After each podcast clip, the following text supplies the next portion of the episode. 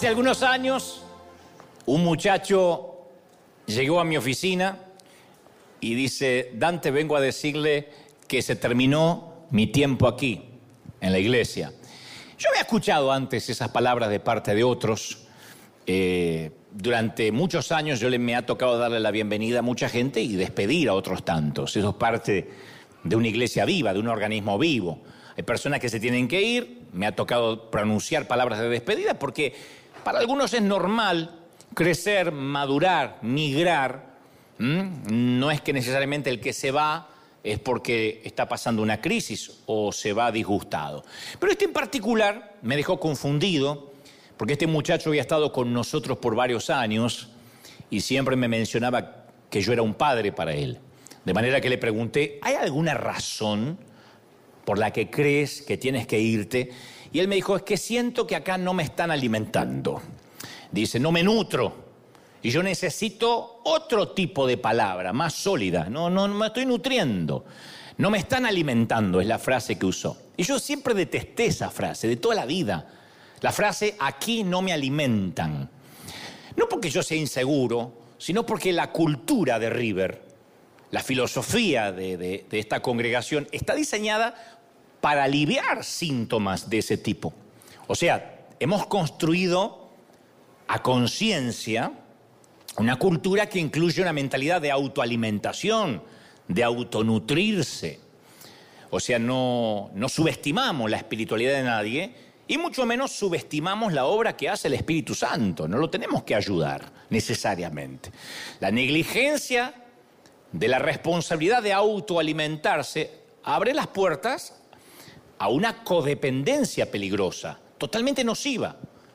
Y esto deviene en el raquitismo espiritual, la codependencia espiritual.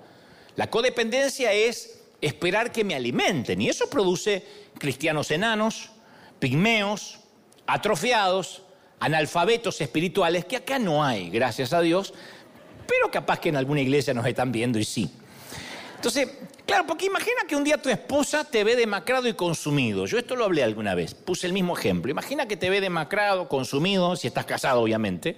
Estás tan frágil que tus huesos están a la vista, tienes el vientre, el abdomen distendido a causa del hambre. Obviamente no estás comiendo. Entonces le dices a tu esposa gorda, casualmente ella sí come en esta casa nadie me está alimentando, me estoy muriendo. ¿Cuál crees que sería la respuesta? Especialmente si te movilizas por tu cuenta. Si no estás confinado a una cama, a una silla de ruedas, no sé. Especialmente si, tus extremidades están fuertes, ¿qué crees que te diría? Aliméntate a ti mismo. Cocínate que no te vas a arnear. Eso decía mi mamá. Cuando éramos adolescentes decíamos, mamá, ¿qué hay de comer? Fíjate lo que hay ahí. No me podés hacer, no te vas a arnear por cocinar, te decía. Uno se tenía que cocinar, algo sofisticado como un huevo o algo así. Entonces, la crisis más seria que está padeciendo actualmente el pueblo cristiano es la que llamamos la crisis de desarrollo. Porque hay cosas que nadie puede hacerlas por nosotros, nadie. En un ámbito religioso donde están de moda y son tan populares los profetas, hay que saber que nadie más puede sentarse a los pies del Señor para oír cuáles son las instrucciones para nosotros. No podemos hacer eso vicariamente, que alguien nos diga lo que Dios nos dice a nosotros. No podemos vivir de eso siempre. Solamente yo puedo fomentar mi propio crecimiento espiritual. Solamente tú puedes fomentar tu propio crecimiento espiritual. Entonces yo recuerdo el momento en que me encontraba en la misma situación que este muchacho que me vino a ver. Pues no lo estoy juzgando. Nada más que me recordó a lo que yo también pensaba cuando delegaba la responsabilidad de mi crecimiento espiritual a otros. Cuando era adolescente me quejaba mucho ante Dios sobre, por ejemplo, la calidad académica de la predicación en la iglesia donde yo me congregaba. Me aburría. Entonces decía, Señor, en este lugar me estoy muriendo de hambre, yo quiero otra cosa, otro alimento, no me están alimentando. Siempre decía, Señor, me estoy desnutriendo. A veces espero uno que otro campamento, alguno que otro congreso para ver si me puedo alimentar, pero no puedo vivir así. Y sentí claramente la voz del Señor en mi interior que me dijo, ¿por qué culpas a los demás por tu falta de crecimiento? ¿Qué tienen que ver los demás? ¿De verdad estás dependiendo de que te alimenten una vez a la semana? Y mi problema no era la falta de recursos. Mi problema es que estaba esperando a que el pastor me diera de comer en la boca con la cuchara. Eh, el avioncito, eh, ¿qué dice Jehová? Oh, ¿Qué dice Jesús? Oh, pure. Estaba esperando eso. Yo quería que otro hiciera lo que yo tenía que hacer por mí mismo.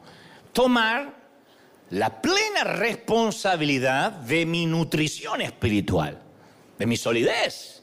¿Mm?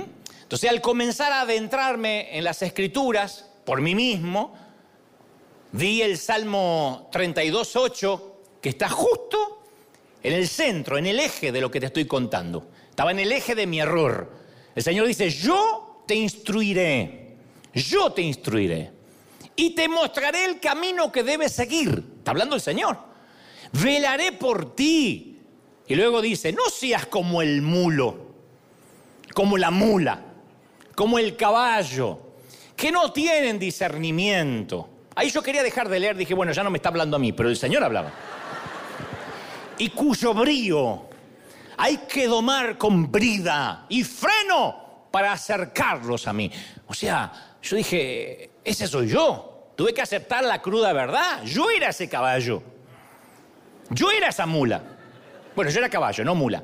Caballo. Machito, gracias a Dios, pero caballo.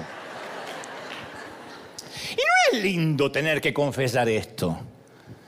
Pero yo quería que me alimentaran, entonces tenía que asumir la responsabilidad de mi propio futuro. Esto no significa que está mal venir a la iglesia y recibir. Está bien, pero no podemos vivir solo de eso. ¿Quién vive comiendo una vez a la semana?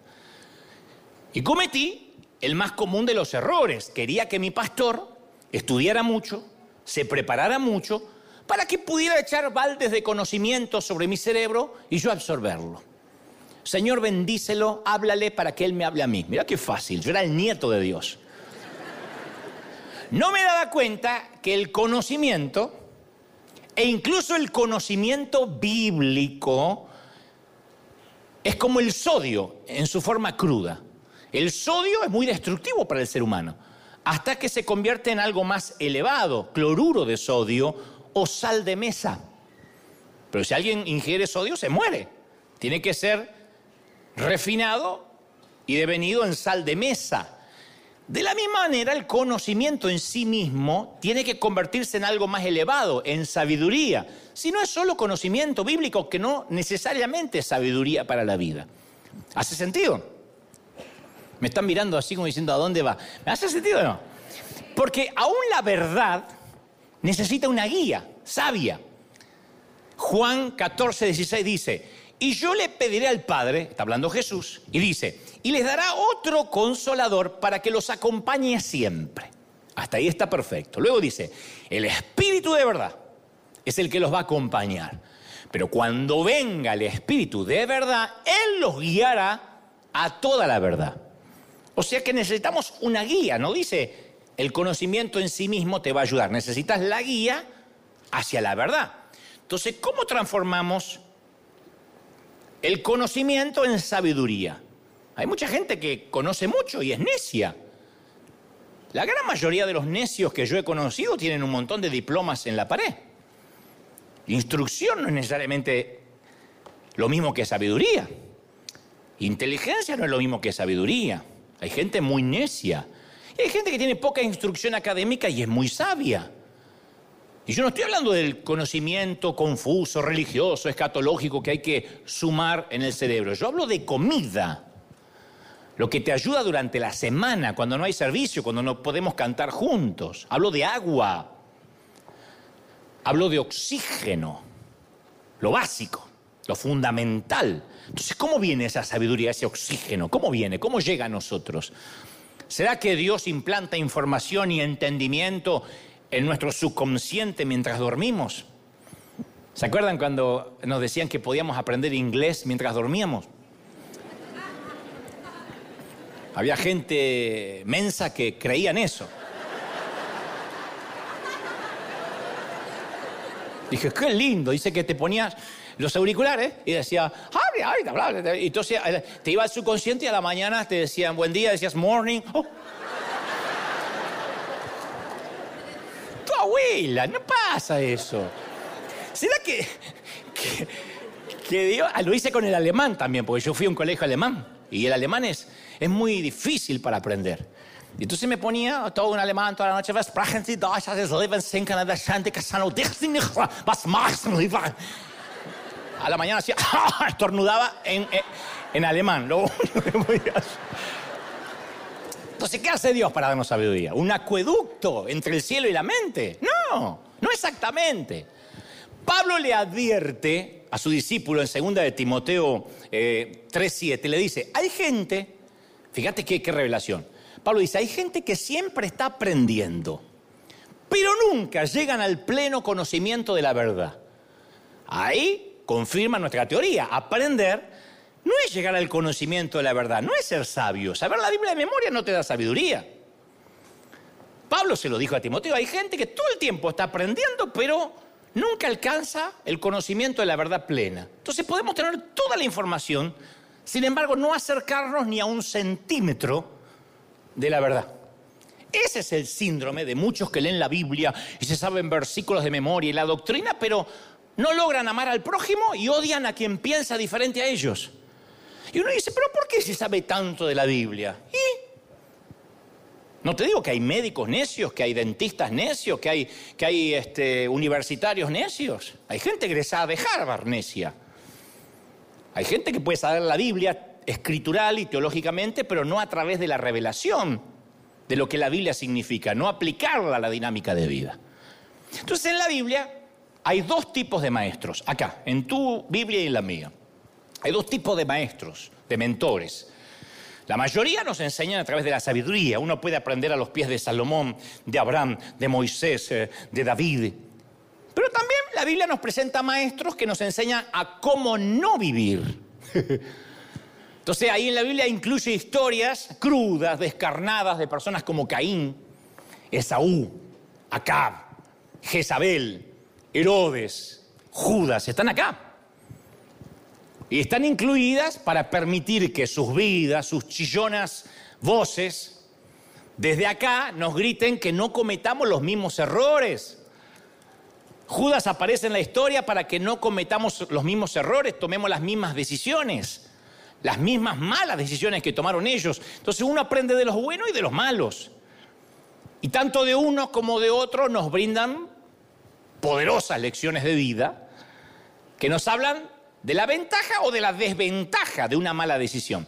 Ventaja si fue buena la decisión, desventaja si fue mala la decisión que algunos de acá tomaron. Salomón nos recuerda que podemos aprender de lo bueno y de lo malo. En Proverbios 24, 30 dice, pasé por el campo del perezoso, que no era hispano, por ahí era de otro país. Por la viña del falto de juicio. Había espinas por todas partes. Él pasó por la casa abandonada de alguien Dice que la hierba cubría todo el terreno, describe Salmón. El lindero de piedras estaba en ruinas. Guardé en mi corazón todo lo observado y de lo visto saqué una lección. El sabio Salomón de haber tenido un celular habría sacado unas fotos y habría dicho, no me tengo que olvidar cómo la dejadez, la pereza, la suciedad y la mugre nos pueden ganar si somos necios. Y dice, y de esa casa dejada, herrumbrada, saqué una lección.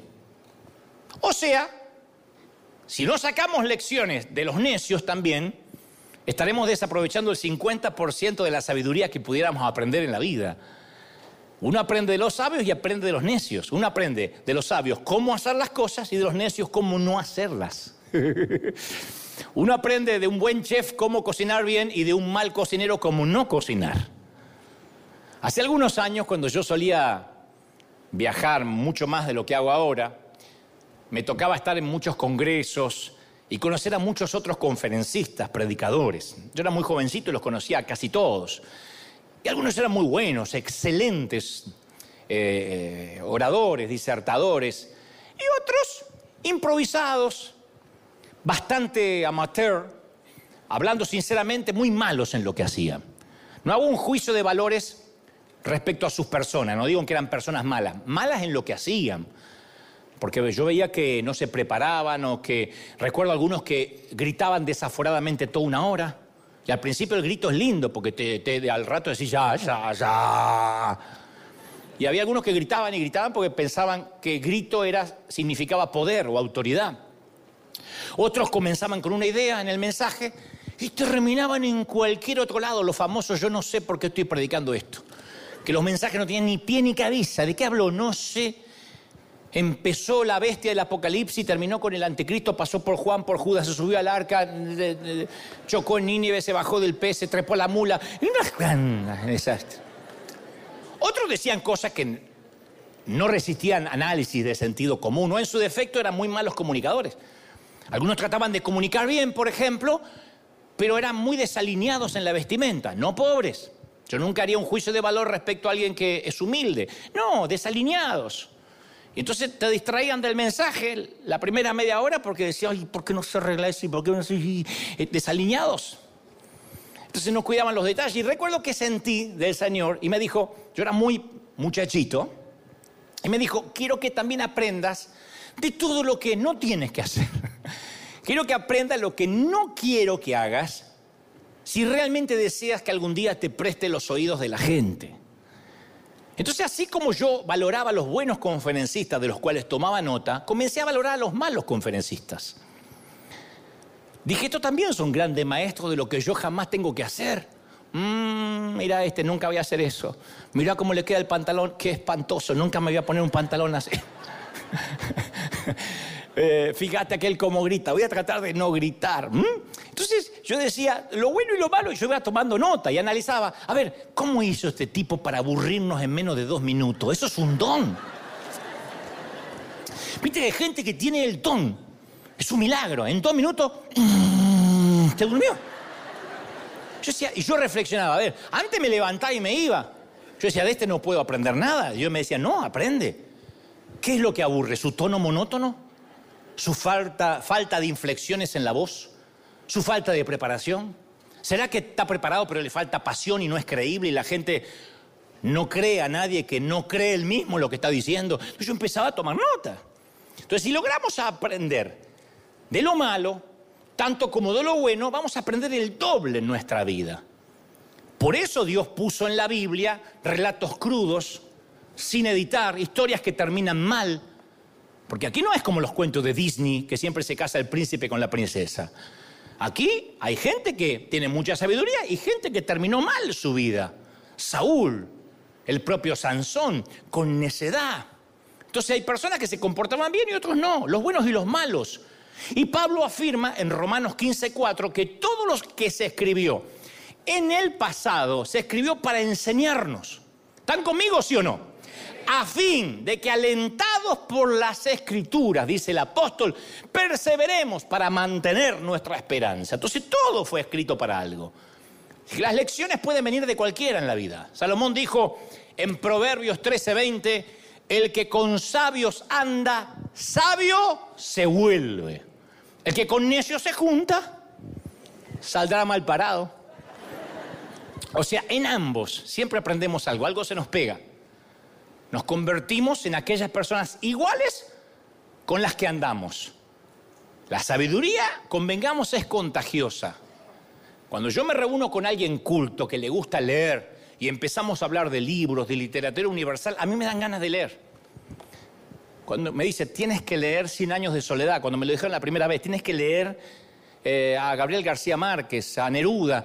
Para mí eran libros que no estaban a mi alcance cuando era chico y de repente el hambre por leer vino por rodearme de gente que leía, que no vivía con el celular.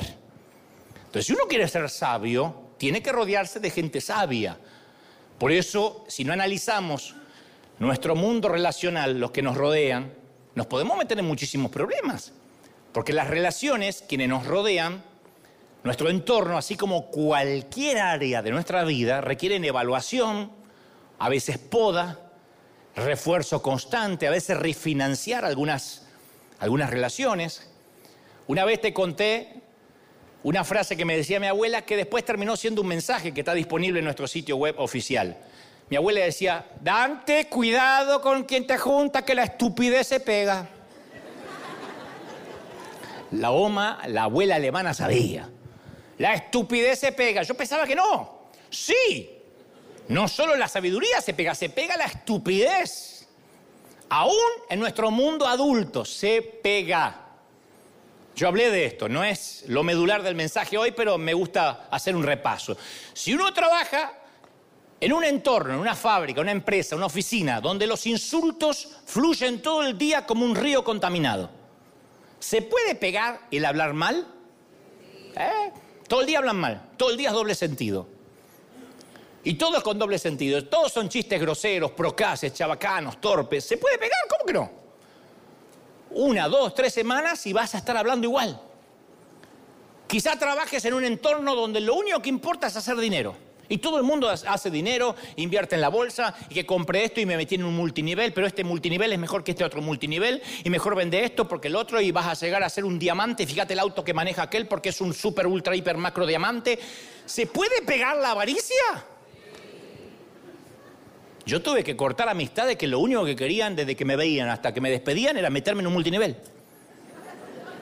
Entonces no, no me interesa. No, no, no, no, pero no es venta, ¿eh? No es venta, ¿eh? ¿Querés ganar mucha plata? ¿Querés, ganar mucha plata sin hacer nada, sin mover el trasero? No, de donde yo vengo hay que trabajar.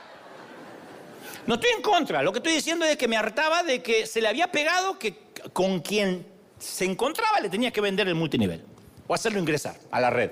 ¿Se puede pegar? Sí.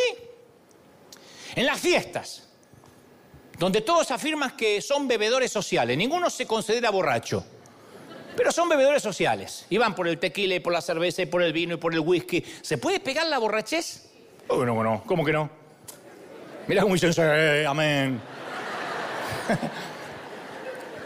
Yo miraba esta semana, la semana pasada, los incidentes ocurridos en el estadio La Corregidora, entre Querétaro y Atlas. Fíjate qué informado que está el tipo se armó una bataola que derivó en una violencia extrema. ¿Se puede pegar la violencia? Sí.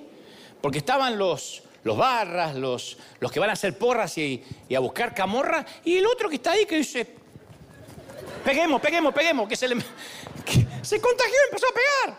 O primero empezó defendiéndose, después se calentó y empezó a pegar. La estupidez es viral. Es la nueva pandemia.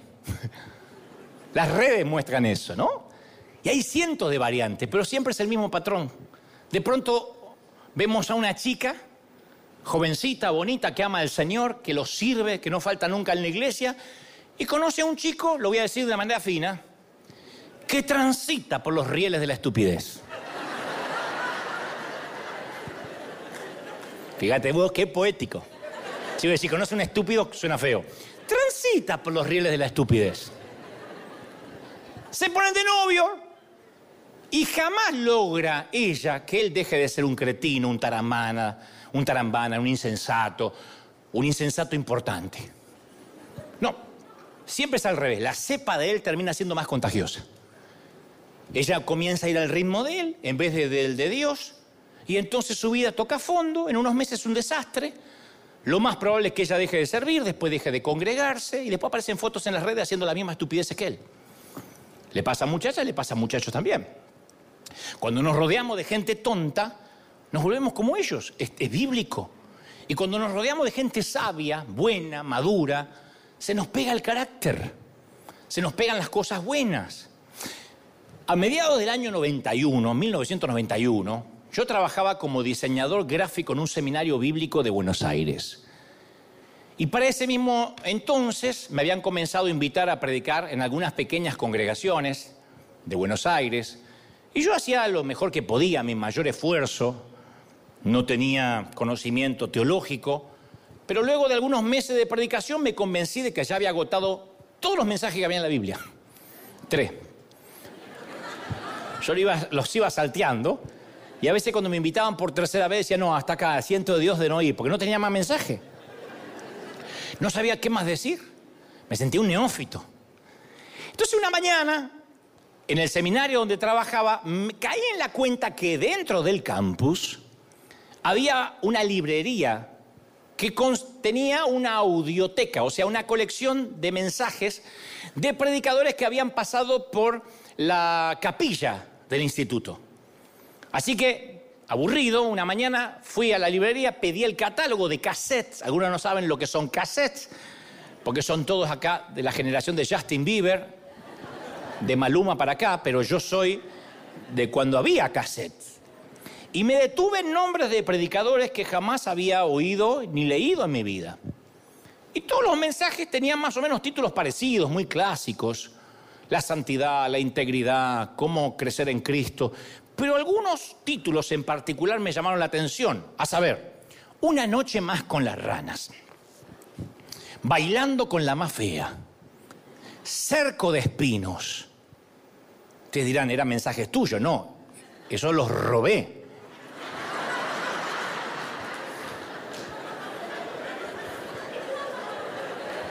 No sé si está bien, pero es la verdad. Y, y, y, al lado de cada uno de esos mensajes, de esos llamativos títulos, el nombre del predicador, Ítalo Frigoli. Así que yo pedí prestado el primero y regresé hasta mi casa oyéndolo. No podía creer que alguien predicara de ese modo. Estoy hablando año 91. Tenía una fraseología cuidada que no era el estilo de predicadores con los cuales yo me había criado, una dialéctica exquisita, una disertación que yo jamás había nunca escuchado.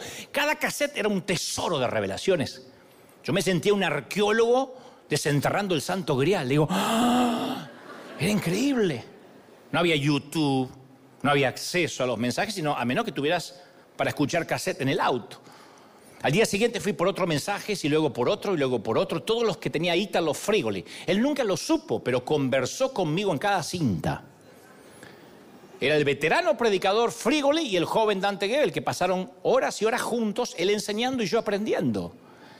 Y durante los meses siguientes, este gran predicador siempre estaba a mi disposición porque yo me ponía los cassettes. Yo tenía preguntas, él tenía las respuestas en sus sermones. Yo necesitaba instrucción, él tenía la experiencia. Yo necesitaba aliento fresco y él me suministraba oxígeno. Yo quería que se acabara el día laboral para esa hora y media que me subía al tránsito de Buenos Aires pudiera escuchar una y otra vez de un lado y del otro el cassette. Y repetí esa ceremonia todos los días de mis semanas hasta que memoricé los mensajes disponibles de Italo Frigoli. Italo Frigoli es argentino, pero tiene su ministerio en Chile. Durante mucho tiempo estuvo en España, en las Islas Canarias. Por consecuencia, él habla como si fuera un locutor. Dice, Dios le bendiga, es un placer poder estar con vosotros. Este día Dios me ha dicho que te diga algo que ha puesto en mi corazón desde lo más profundo de mi ser y mis entrañas.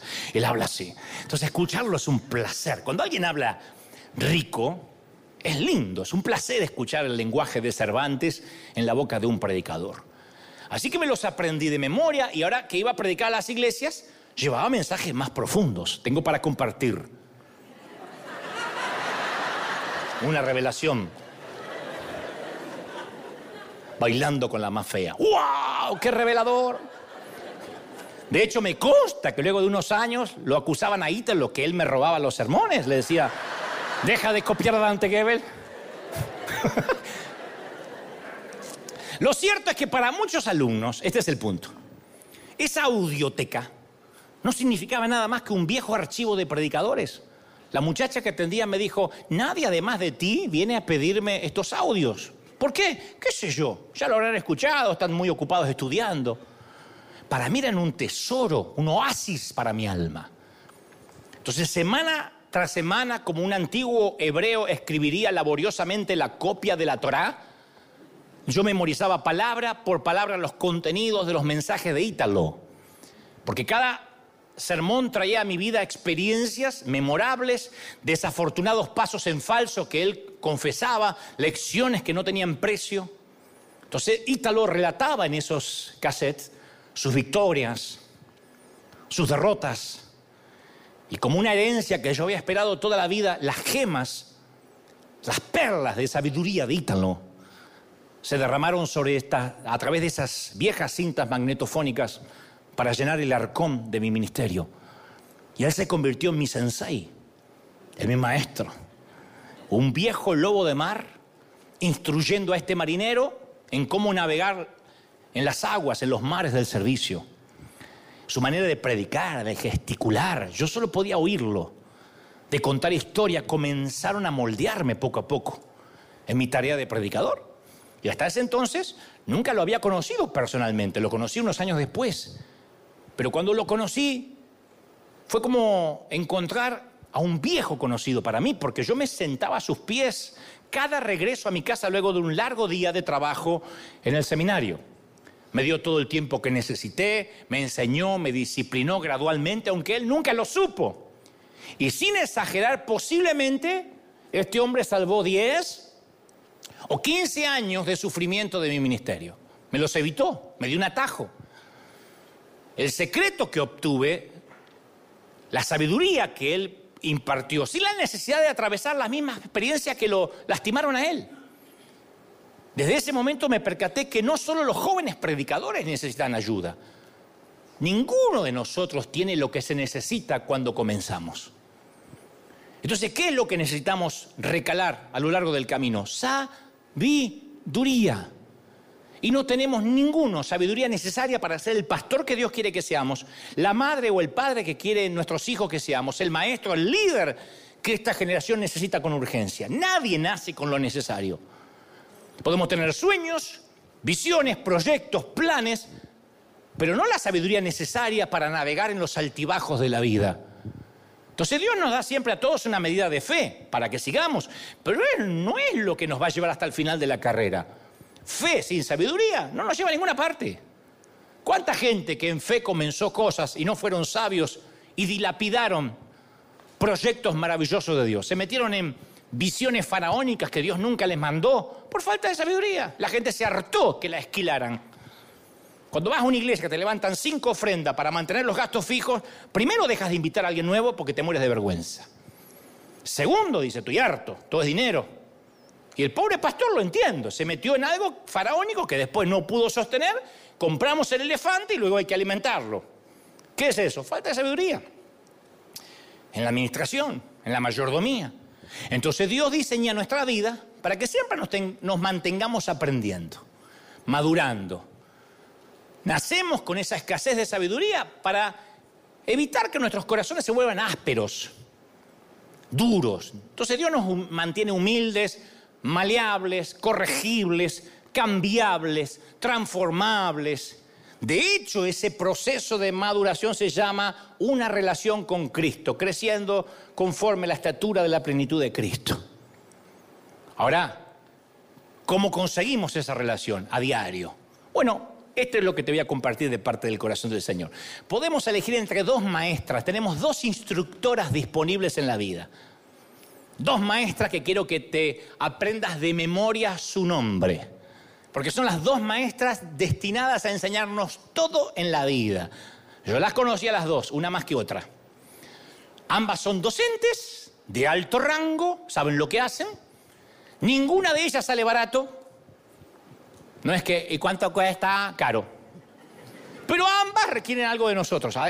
ambas nos terminan cobrando algo. Son las dos maestras de la vida. Y hay que elegir entre una y la otra. Si no elegimos ninguna, por defecto nos vamos a quedar con la segunda. si no elegimos ninguna, sí o sí te toca la segunda. Las maestras son sabiduría y consecuencias. Y podemos aprender mucho con estas maestras. Sabiduría, mis sabiduría y mis consecuencias. Para que las puedan ver, mi sabiduría 90, 60, 90, mis consecuencias 380, 450. Es más gordita. Digo, qué sé yo. Pero tengo que advertirte sobre la gran diferencia en sus estilos de enseñanza. Mientras sabiduría nos deleitará con sus lecciones, Consecuencia nos va a dejar sin aliento. La verdad es que consecuencia, para serte honesto, es la pedagoga más dura de las dos. Y el costo y las lecciones de consecuencias tienen un precio muy elevado, no todos pueden pagarlo. A consecuencia la suelen apodar bajo otro nombre. ¿Vieron que los niños siempre le ponen apodos a las maestras? Bueno, a consecuencia le suelen decir aprender por las malas. Pero aprendemos, aprendemos, ¿eh? Pero por las malas. Te garantizo que aprendemos, pero por las malas. Pero para el momento que hayamos aprendido las lecciones a través de las consecuencias, esa instrucción capaz que nos llevó toda la vida. Nos consumió los mejores años. Cuando uno aprende a través de las consecuencias, nos puede costar la familia, el trabajo, el ministerio y tal vez nuestras vidas. Porque consecuencia enseña, pero siempre tiene un gran daño colateral. Cada uno de nosotros aprendió algo por experiencias personales que nos hicieron más sabios, ¿sí o no? Aprendiste a través de que te traicionaron a no confiar tan plenamente. Aprendiste a no entregar el corazón tan rápido, pero para eso tuvo que haber una estafa, un beso del traidor. Tuvieron que haber jugado con tus sentimientos. Aprender por las consecuencias duele siempre. Pero esas lecciones aprendidas a través de las consecuencias nos causan mucho dolor, mucho sufrimiento. Vaya que aprendemos. Una vez nos estafan, dos no. Una vez nos traicionan, dos no. ¿Sí o no? El que tropieza con la misma piedra es un tonto. Pero cuando uno aprende a través de las consecuencias, aprende bien. Mira, mucho antes que yo supiera que en las películas del Far West, de los cowboys, los vidrios son de azúcar, yo soñaba con atravesar un cristal, era mi sueño, como veía que arrojaban en las peleas a través a alguien de la ventana. ¿Viste cuando se pelea? Yo soñaba de chiquito con eso. Era la parte más fascinante. Decía, papá, avísame, se rompe un vidrio. Ese vidrio en las películas que se quiebra, que estalla, que explota, no es vidrio real. Es vidrio falso y hecho a partir de azúcar, literalmente. De modo que nadie en el plató salga herido por los cortes de un vidrio real. Pero insisto, yo no tenía idea de eso. Y a pesar que luego me tuviera que aguantar los retos de mi madre, yo tenía que intentarlo. Así que disfrazado del zorro, decidí, montado en la escoba, intentar atravesar el vidrio. Yo quería intentar contornado atravesar el vidrio de la ventana de la cocina de casa. Me rompí la nariz, la trompa. El vidrio ni se inmutó. Y ese día me volví un poquito más sabio. ¿Qué aprendí a los ocho años? ¿Cuál es la lección? Dante, los vidrios de las películas no están hechos de lo mismo que los vidrios de mi casa. Coseché una perla de sabiduría impresionante a partir de una experiencia personal, lo cual incluyó dolor, una trompa partida, pero era una perlita de sabiduría, un pedacito de todo el tesoro de la vida. Para convertirme en el hombre que Dios quería que fuera, necesitaba una bolsa de esas gemas. Para llegar a donde yo quería necesitaba de mucha más sabiduría de la que había ganado en mi desafortunada experiencia contra el vidrio de la cocina. Y la verdad es que si vamos a aprender solo por consecuencia, no tenemos la cantidad de huesos que se necesitarían romper para adquirir la sabiduría que necesitamos.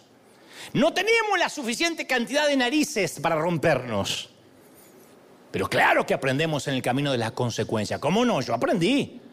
Mejor que si una maestra me hubiese dicho, te voy a explicar de qué está hecho el vidrio. ¿Eh? Yo quería probar. Hasta que no te quemas, no aprendes. Pero ¿cuántas veces te vas a quemar? Uno aprende por las consecuencias. El salmista en el Salmo 119, 67 dijo, antes de sufrir anduve descarriado, pero ahora obedezco tu palabra. Me hizo bien haber sido afligido, porque así llegué a conocer tus decretos. Hasta el salmista tuvo que romperse la nariz. Ahora, pregunto, ¿no sería mejor en la vida adquirir sabiduría? Aprender que no puedo atravesar un vidrio sin romperme la nariz y fundamentalmente sin tener la necesidad de rompérmela. ¿No sería buenísimo? Por eso mis sabiduría duele menos que mis consecuencias. ¿Me siguen o no? Porque están así.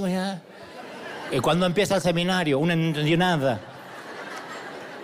Si, consecuencias tiene un costo de efectos colaterales, sabiduría tiene un costo opuesto, están las antípodas.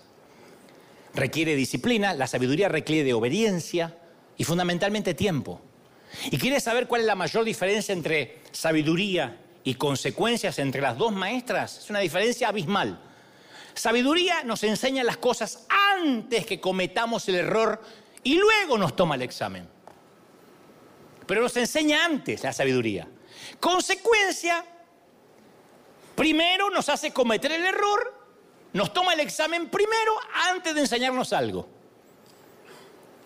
Sabiduría pone la cerca antes del precipicio y te dice no pases de aquí, no metas la pata, No cometas un error. Consecuencia, te visita en el hospital. Cuando estás con las dos piernas fracturadas y traumatismo de cráneo. Está ahí. Ay, aprendí, aprendí. Hablando de esto, verídica esta historia, yo sé que me ven en España.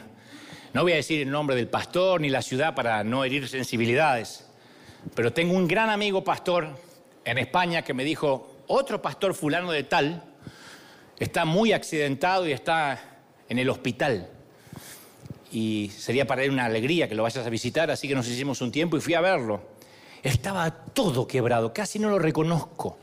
Las dos piernas así, como en las películas, las dos brazos quebrados, apenas podía mover así, me dice, qué gusto, qué placer que ha venido aquí.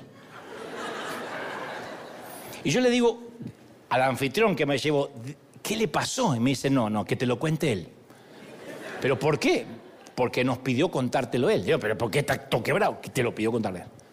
Entonces estábamos ahí, nos quedamos y me dice, pues he aprendido una lección.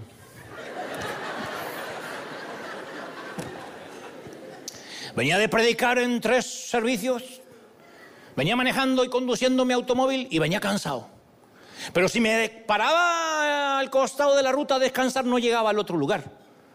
Y yo le dije, Señor, yo te estoy sirviendo. Así que, en el medio de la carretera, cerré los ojos y dije, ángeles, conduzcan.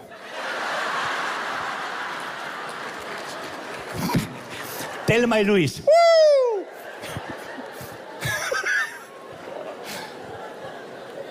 y aprendí la lección, los ángeles no conducen. Claro. ¿No era mejor aprender a través de la sabiduría? Se mató el gallego, se mató. No, no era gallego, era otro sitio. Salomón lo describe así en Proverbios 22, 3, dice, el prudente ve el peligro y lo evita. El inexperto sigue adelante y sufre las consecuencias. Entonces, ¿por qué no cosechar la sabiduría de experiencias ajenas? ¿Por qué no, no, escuchar el testimonio de los que ya se equivocaron? Aprender de los que se equivocaron, como te dije al inicio. De esta manera, cuando oigamos que un amigo corrió a toda velocidad, disfrazado del zorro, contra un vidrio y se estrelló, se rompió la nariz, podemos aprender a decir, oh, los vidrios de la película no están hechos lo mismo que los vidrios de mi casa. Los ángeles no manejan aunque esté sirviendo al Señor. Al aprender de otros nos ahorramos rompernos la nariz, obtenemos sabiduría de la experiencia, no tenemos que sufrir de la misma forma que el otro sufrió, si ya aprendió la lección. Entonces, cuando alguien te da testimonio de su matrimonio fallido, de su vida arruinada, sobre lo que hizo mal, cómo Dios lo resolvió, ¿cómo no vamos a aprender de lo que está aquí incluso? Entonces, si nos negamos a aprender, seremos personas completamente bobas, ingenuos, inocentes, ilusos, cándidos. Hasta la palabra de Dios nos llamaría estúpidos. Porque esta semana me escribió un creyente de cristal, me dijo, Qué tremendo Dante, qué bajo que has caído. No digas estúpido en el lugar sagrado. Yo te voy a decir una cosa. No iba a contestar, pero vos viste que yo no me aguanto. Si te niegas a aprender, no solo Dios te llama así, sino que te dice adoquín, alcornoque, badulaque, fatuo, ganso, imprudente, insensato, majadero, pasmado, estólido, obtuso, ordinario, bestia y en los ratos libres, bruto. Porque hay que aprender. Una persona sabia ve las consecuencias en el futuro y hace un cambio antes de estrellarse contra el vidrio. Una persona tonta corre. Escuchó que Dante se rompió la jeta y él corre contra el vidrio. Lo tiene que experimentar en carne propia antes de poder aprenderlo. Y si esa es la manera en que decides vivir, se te va a ir la vida. ¿Cuántas veces te vas a casar? ¿Cuántas suegras vas a tener? ¿De verdad? No, capaz que la próxima es buena. ¿De, verdad? ¿Really?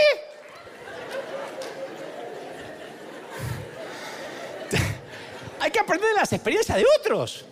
Ahora, así como hay dos maestros en la vida, también hay dos exámenes. Dos tipos de exámenes.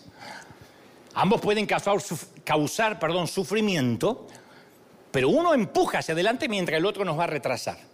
Ambos exámenes también tienen nombre. Disciplina o remordimiento.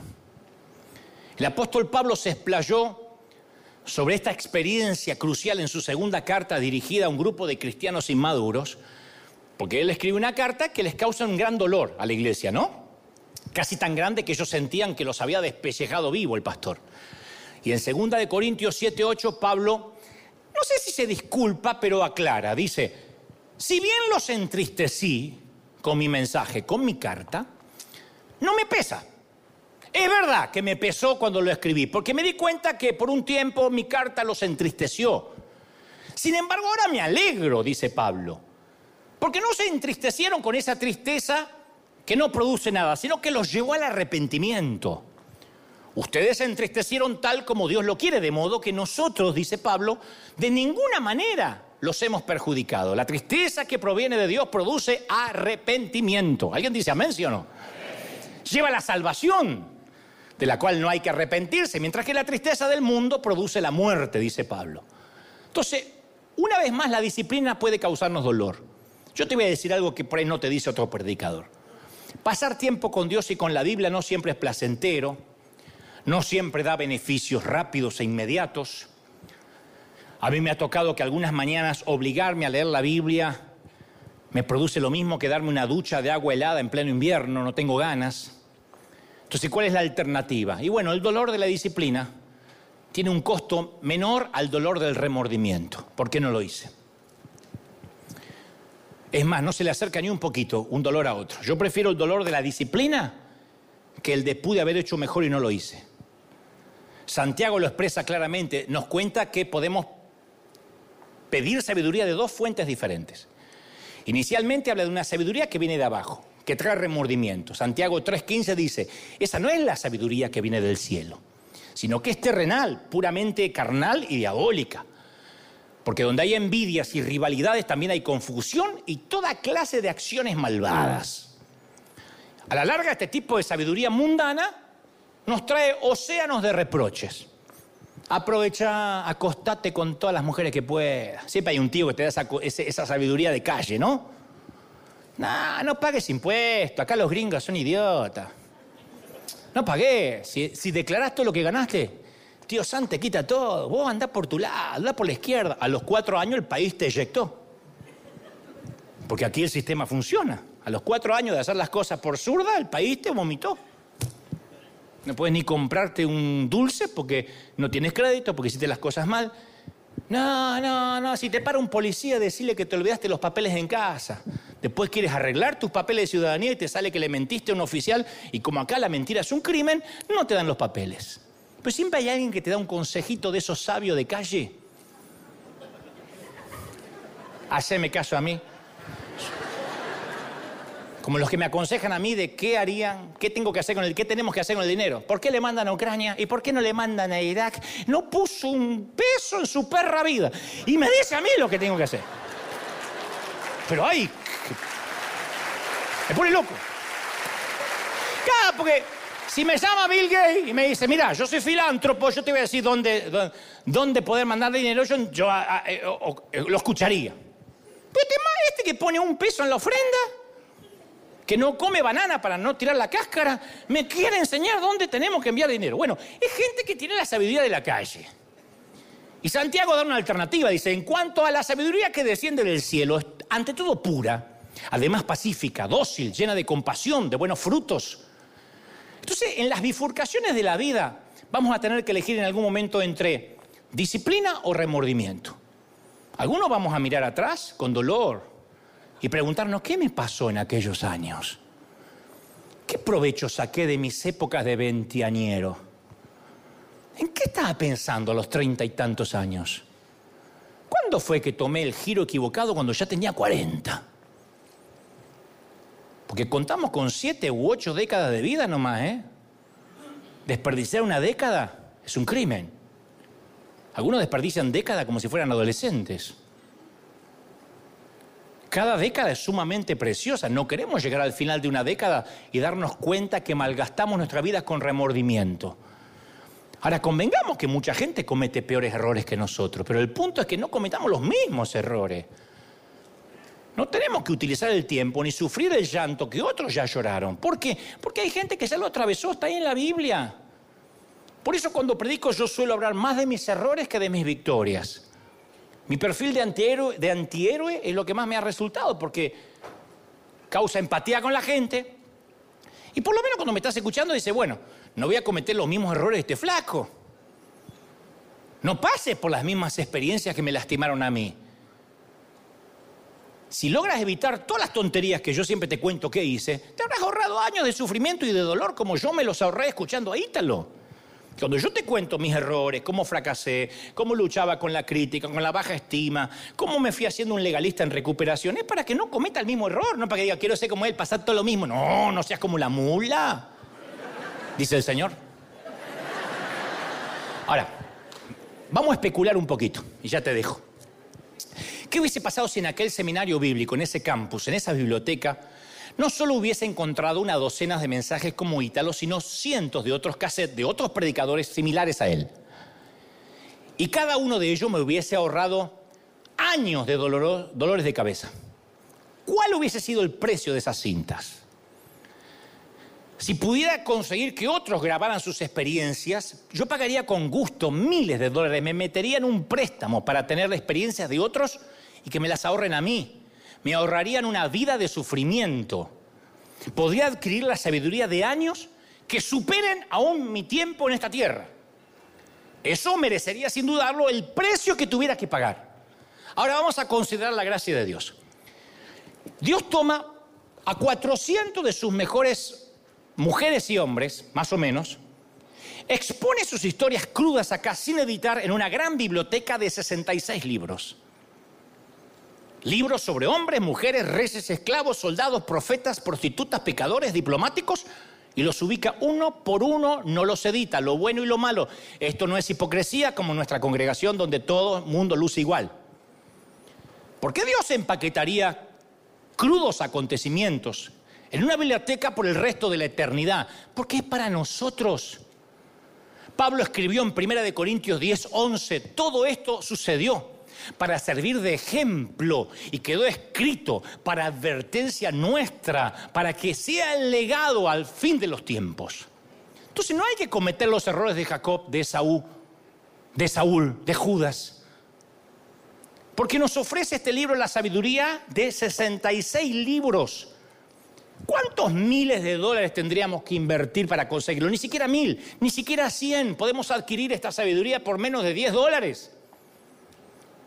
Digo para los que nunca la leyeron y están esperando que yo le dé la comida en la boca al purecito todos los domingos. Salmo 119 dice, alguien tiene que aplaudir más que eso, ¿sí o no?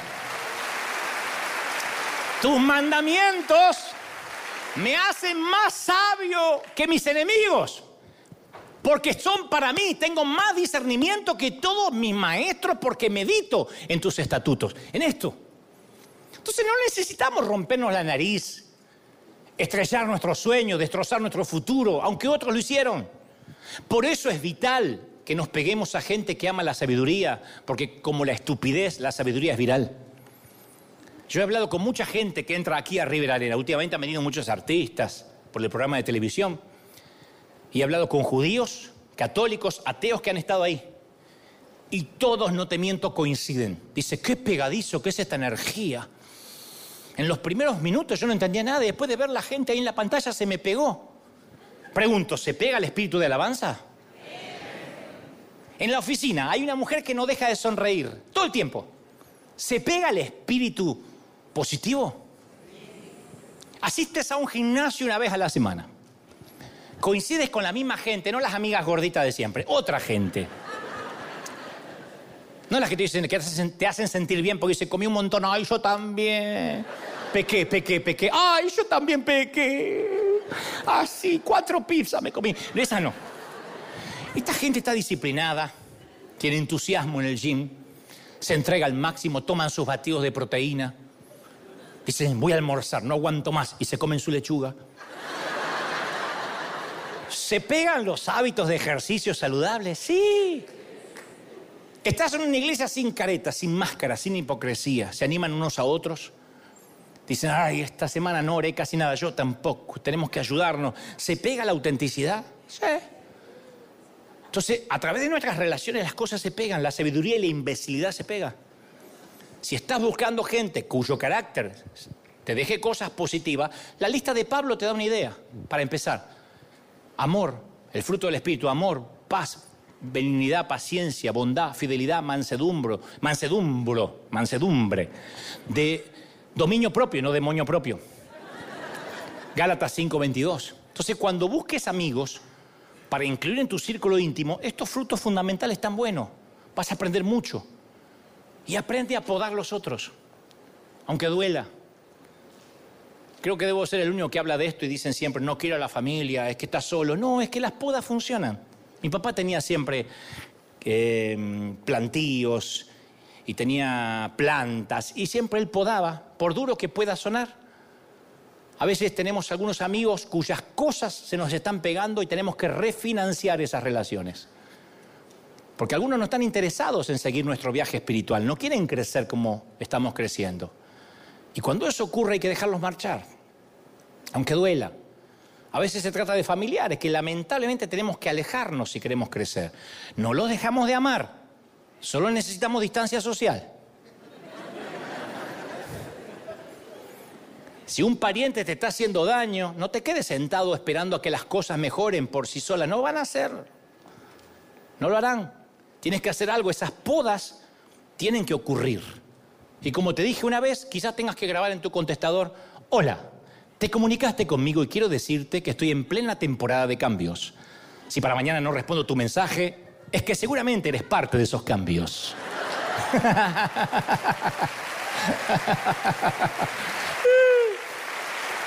Mira, la sabiduría es la lengua nativa de Dios, pero se requiere que participemos, que querramos aprender, si no solo es información. Y en este globo giratorio que nos toca vivir, la vida le va a dar su mejor fruto a granjeros diligentes. Y sus tesoros se los entregará a los industriosos peregrinos que trabajen duro, no a aquellos que se queden en una mecedora esperando que la vida les cambie.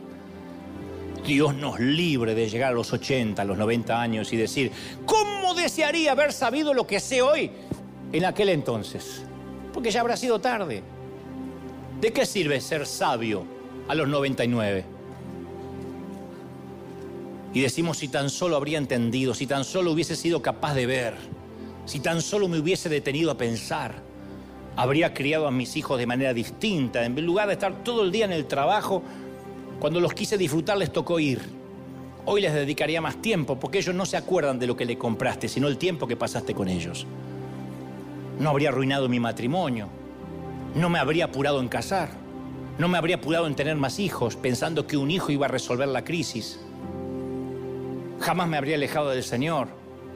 Así que, si tienes la fortuna de escuchar a un predicador que te cuenta que se rompió la nariz por tonto, y te enseña que los vídeos de las películas no están hechos de lo mismo que los vídeos de tu casa, aprende la lección. Anótalo en las tablas de tu corazón, escríbelo, átalas a tu cuello y escríbelo en las tablas de tu corazón. Y hazte un favor, ahórrate el golpe, ahórrate la vergüenza y ahórrate el dolor. Adquiere sabiduría y camina siendo sabio. Es lo mejor que te puede regalar el Señor.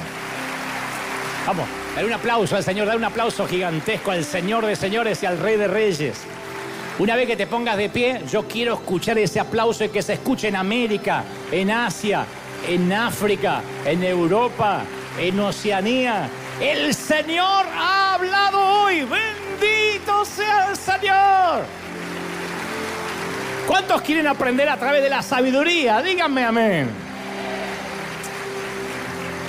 Siempre le he dicho al Señor, no, no estoy diciendo que la tenga, ¿eh? estoy en proceso, pero siempre le he dicho de muy jovencito, dame la sabiduría de los ancianos, no quiero llegar a viejo y, ser un necio, un torpe. No quiero ser perfecto, pero quiero ser sabio. Saber decir no, me regalé el no. A los 40 años me regalé el no. Yo quería regalarme, como te cuento siempre, algo que no se pudiera vender en tiendas, algo que yo me pudiera autorregalar. Y como los 40 me parecieron una década interesante, dije, me voy a regalar el no. Y cuando me regalé el no, tuve el sí en otras cosas. Me regalé el no, no voy a funerales para cumplir. No hablo de los de la iglesia, hablo de funerales hay que ir de tal pariente, porque qué van a decir, porque van a opinar mal. No voy a, bodas que no tengo ganas. No voy a fiestas donde no tengo, no tengo ganas de estar sentado. Prefiero dedicar ese tiempo a otra cosa, pero yo viví mucho tiempo diciendo sí a todo. Yo tenía el sí fácil. Mamá decía, menos mal que no naciste nena. Vivirías embarazada. Porque yo tenía el sí fácil y me regalé el no. Qué lindo cuando me regalé el no. Dije, no, voy a hacer lo que yo quiera hacer, voy a estar enfocado en lo que Dios me llamó. ¿Usted sería humilde y vendría a predicar a una iglesia chiquitita o perdió la humildad? Sí que podría ir, pero no quiero. Porque estoy predicando de acá, llego a todo el mundo, a la iglesia chiquita, a la iglesia grande. ¿Por qué tengo que ir a demostrar la humildad a él? Me regalé no, la autenticidad. Me regalé el ser lo más parecido a lo que Dios quería que yo fuera cuando fui gestado en el vientre de mi madre. Y eso es sabiduría. Eso es ser sabio. Cuando vi que relaciones tóxicas no cambiaban, incluyendo a parientes, y no cambiaban, y siempre era, te fuiste a Yanquilandia y te haces el rico y no mandas plata para acá, nos tenés que mantener a todos, dije, basta, se terminó. Porque yo digo siempre que hay gente que va por el cobre y por el bronce. El cobre tipifica el dinero. El bronce significa reconocimiento. El cobre es fácil, limitarlo. Dice, ¿cuántos me cobras por esto? ¿Cuánto me cobra, caballero, por cortarme el césped? Tanto. Le pagas y se acabó, no le debes nada. Te cortó el césped, le pagas. Pero aquel que dice, a mí no me des nada y quiere reconocimiento, no terminas de pagar nunca. Es una hipoteca emocional que nunca puedes terminar de refinanciar. Siempre le debes algo. Porque te fue mejor y a, y a ella no o a él no, le tienes que deber porque me tienes que mandar, porque es tu responsabilidad, porque eres el hijo, porque eres el primo, porque eres... Entonces a veces cuando uno no termina de reconocer nunca, ese bronce nunca termina de ilustrarse. Y hay momentos que se basta. Yo manejo mi presupuesto emocional, no los demás. Yo tengo que pararme acá mínimamente fresco, auténtico, con mis cinco sentidos, no totalmente drenado y vampirizado por personas que porque tienen mi número de celular me vuelven loco toda la semana. dije, basta, eso es sabiduría. Saber elegir y decir, a ver, la sabiduría se me pega, la estupidez también. Entonces yo decidí, no dejo de amar a nadie, porque si no, no podría predicar. Pero Dios no me obliga a llevarlos conmigo. Cuando Dios te dice sal de tu tierra y tu parentela, como Abraham, no te lleves a Lot, no quieras ser más bueno que la orden de Dios. No te subas a Jonás a la barca, porque por muy buenas intenciones que tenga, te va a hundir el barco. Entonces a veces hay que tomar decisiones duras, es decir, hasta acá se terminó. Se terminó. No es que vas a decir, no te hablo más. No, no, no, no, no, no. Pero corta el chismerío, las murmuraciones. Si tienes que ahuyentarte de grupos de WhatsApp, ahuyéntate. Mantente puro. Eso es sabiduría. Cuando estés en la cama de un hospital con sueros intravenosos, con respiración asistida, te vas a dar cuenta que lo que te digo hoy es verdad. Vas a decir, ¿por qué no aproveché mejor? Me la pasé sentado en mesas que no me interesaba, con gente que no tenía ganas de estar. Una cosa es servir al Señor, vamos a Chiapa y servimos. Otra cosa es subírtelo a tu viaje en la vida. Entonces uno tiene que ser sabio y decir, el tiempo se me está acabando y no lo midas por tu edad cronológica. Porque viene una pandemia o cae una bomba y así se nos cierra el grifo de la respiración y se terminó. Tengamos 20, 30, 40. No midamos, no pensemos que tenemos la vida por delante porque tenemos un diagnóstico de buena salud o porque seamos jóvenes. Necio, esta noche vienen a pedirte tu alma, ¿qué dirás? Entonces seamos sabios y digamos, Señor, lo único que te pido en este año 2022, dame sabiduría para decidir, para avanzar, para crecer y permíteme rodearme de la sabiduría, aprender. ¿Cuántos quieren eso? Díganme amén. Levanta tus manos conmigo y di conmigo, Señor Jesús, entra en mi vida, perdona mis pecados. Fuerte, anota mi nombre en el libro de la vida Gracias Señor. Ahora mantén la mano en alto. Quiero orar por ti, Padre. Oro. Oro por los queridos amigos católicos, por ateos, judíos, musulmanes, testigos de Jehová, mormones. Oro por todos los que están teniendo cualquier tipo de religión, pero me están oyendo ahora. Oro por los que están dolidos. Estoy clamando por ellos, Señor, tu presencia. Llena ahora los corazones, las mentes. Venga, Señor, un pedido. Hay un pedido. Vamos a ponernos de acuerdo. Dice la palabra dos o tres que se pongan de acuerdo sobre cualquier cosa aquí en la tierra. El Señor que está en los cielos lo dirá. Yo voy a pedirte que nos pongamos de acuerdo, River. Los que estamos aquí y los que están en sus casas a pedir sabiduría. Danos sabiduría. Seamos un pueblo sabio sabiduría para las relaciones, para los negocios, para la administración, para el ministerio. Seamos un pueblo sabio. Padre, estamos pidiendo sabiduría, estamos pidiendo conocimiento. Abre nuestras mentes ahora, abre nuestras mentes. Estoy orando por niños, jóvenes, ancianos y adultos, pidiendo que tu sabiduría nos alcance. Ahora, ahora venga sobre ellos. No importa si tienes instrucción académica o no. Dios me dice que me está mostrando que hay algo bueno que viene sobre ti. Me está diciendo que hay algo maravilloso que viene sobre ti. Se abren la ventana de los cielos y viene sabiduría y viene presencia para tomar decisiones, para firmar contratos, para emprender negocios, para enviar renuncias, para salir de algunos grupos de WhatsApp, para entrar en otros nuevos, para renovar los contactos, para cambiar el celular, para mudarnos, para crecer, para madurar, para gestionar. Dice el Señor, viene, viene, viene sobre la iglesia tiempo nuevo, tiempo de reflexión, tiempo de crecimiento. Yo declaro, Señor, sobre esta gente maravillosa la sabiduría de los cielos, la sabiduría que abre, que rompe, la sabiduría del rompimiento de las cosas viejas, la sabiduría de la mudanza, de la transición. Nos va a transicionar el Señor a lo nuevo, a nuevas temporadas, a nuevos tiempos. Yo lo creo, yo lo declaro, yo lo confieso y declaro que esta palabra es ella ahora en el cuerpo, en el alma, en la mente y en el espíritu. Amén y amén. Gloria al Señor. ¿Está recibiendo esto, sí o no? Gente sabia. Gente maravillosa. Ese aplauso al Señor de señores. Firme como talón de oso en casa, ¿eh? Chao, hasta el domingo que viene. Chao, chao, chao, chao, chao, chao, gente. Chao, River. Chao América, chao el resto de los continentes. Hasta la próxima.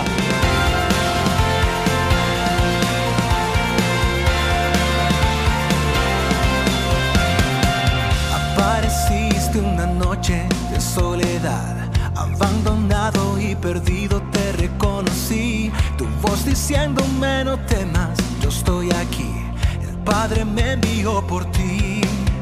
Me curaste las heridas, me sanaste mi Jesús. Todas mis cargas las dejaste allí en la cruz. Algo tan grande no lo puedo comprender. Oigo tu dulce voz diciéndome una y otra vez. oh, oh,